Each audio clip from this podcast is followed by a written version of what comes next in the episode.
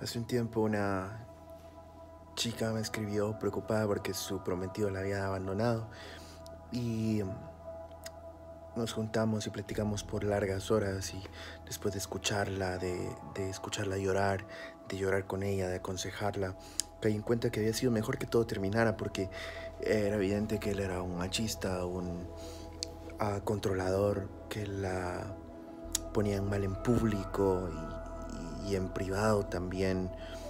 Y pues meses, meses después me enteré que ella terminó casándose con él. Y eh, eso me lleva a pensar en el discurso feminista y machista que está muy, muy de moda hoy en día. Y pienso que el ser humano, que las personas necesitan más que una ideología, más que una polarización de todos los asuntos sociales, siempre hombres contra mujeres, mujeres contra hombres, siempre la mujer tratando de, de, ponerse encima del hombre porque está harta de que el hombre use su fuerza bruta para, para tenerla siempre debajo del pie. Y pues es una lucha justa, sin embargo, creo que necesitamos ir más allá de las ideologías y, y, del pleito polarizado entre hombres contra mujeres y mujeres contra hombres. A pesar de que muchas personas han cometido muchos abusos en nombre de Dios y de Jesucristo a lo largo de la historia, yo creo que Jesús sigue siendo uno de los revolucionarios más impresionantes de la historia. Alguien que sin tocar una sola arma y sin incitar a un solo conflicto, revolucionó la forma de pensar del mundo entero a partir de él.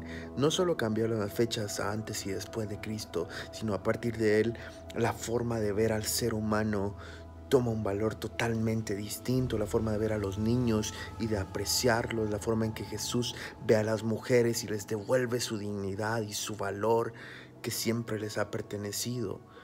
Y Jesús le hace ver a los hombres de su época la dignidad que la mujer tiene como mujer.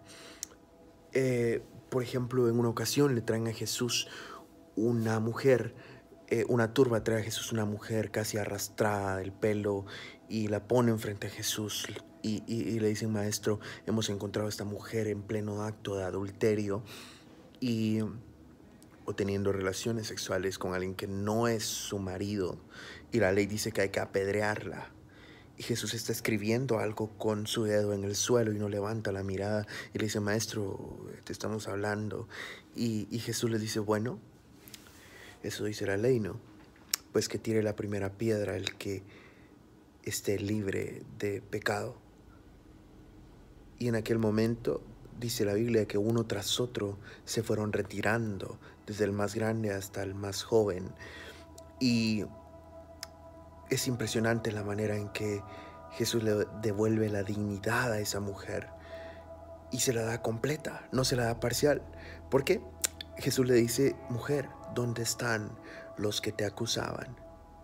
Y, y, la mujer le dice, maestro, no están. Y Jesús le dice, bueno, pues yo tampoco te acuso. Vete, escucha bien esto, vete y no lo hagas más. Ahora,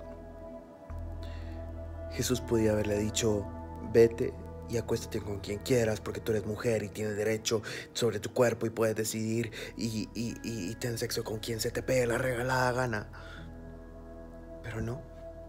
Jesús le dice, vete y no lo hagas más. Y no, y no se lo dice como una imposición de un hombre sobre una mujer, no, no le está imponiendo una regla moral, se lo dice con amor. ¿Por qué? Porque Jesús sabe que decirle vete y haz lo que se te pegue la gana no es darle dignidad a la mujer. Es, es solo autorizar a la mujer a abusar ella misma de su propio cuerpo. ¿Cuánta mujer tiene la capacidad, porque es bonita, porque es atractiva, de acostarse con quien se le pegue la regalada gana y lo hace? Y sigue sintiéndose vacía, sigue sintiéndose sola, sigue sintiéndose sucia por el hecho de sentir que solo la quieren por su cuerpo, porque le da placer a otra persona por un momento y luego la dejan tirada como si fuera una basura. Jesús sabía que no todas las libertades que podemos tomarnos nos devuelven la dignidad. Por eso Jesús le dice a la mujer, mujer, yo no te acuso, te perdono y no lo hagas más, no porque yo digo, no porque soy hombre, no porque eres mujer, sino porque no te conviene, porque te amo, porque tienes también derecho a encontrar a una persona que te ame como si fueras la única en el mundo, que te aprecie, que te valore, porque eres mujer, por todo lo que puedes dar, por tu forma de pensar, no solo por tu cuerpo, ni por tu piel, ni por tu carne, sino por tus ideas, por tu corazón, por, por la forma en que te enfrentas al mundo. Jesús sabía que la respuesta de la libertad de aquella mujer no estaba en permitirle tener sexo con quien se le pegue la gana, sino en devolverle su dignidad completa.